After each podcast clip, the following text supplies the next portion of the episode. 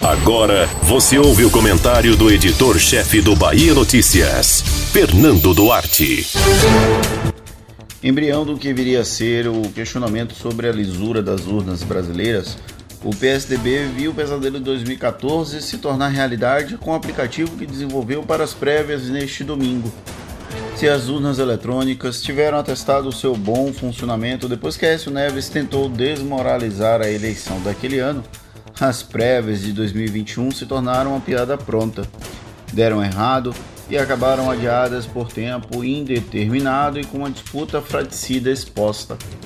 O Brasil acompanhava intrigado o embate entre João Dória e Eduardo Leite com uma tentativa de azarão com Arthur Vigílio. Não que mobilizasse o país inteiro, dado o potencial de votos dos tucanos em 2018, menos que 5%. É que os eixos paulista e fluminense da imprensa pautaram as prévias como se fosse uma eleição presidencial e não o esforço do PSDB em ser mais importante do que é.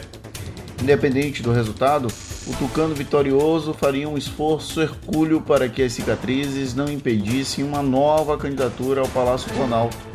Tudo isso em meio a uma polarização entre Jair Bolsonaro e Luiz Inácio Lula da Silva, que já coloca em escanteio qualquer aposta em uma terceira via.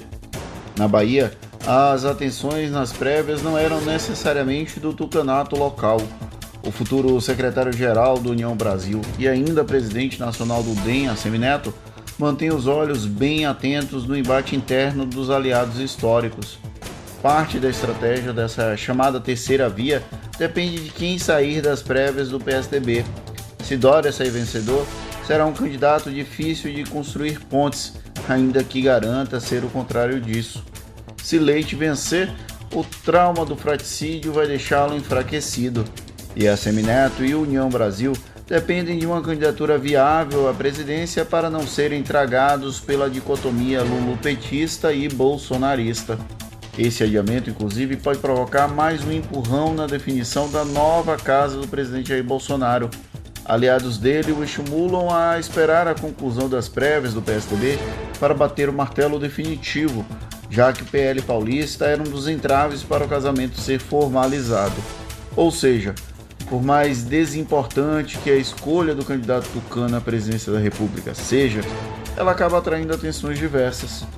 Não na mesma proporção que o eixo Rio-São Paulo-Brasília dá, mas ainda assim relevante nessa disputa de desinteressantes. Você ouviu o comentário do editor-chefe do Bahia Notícias, Fernando Duarte.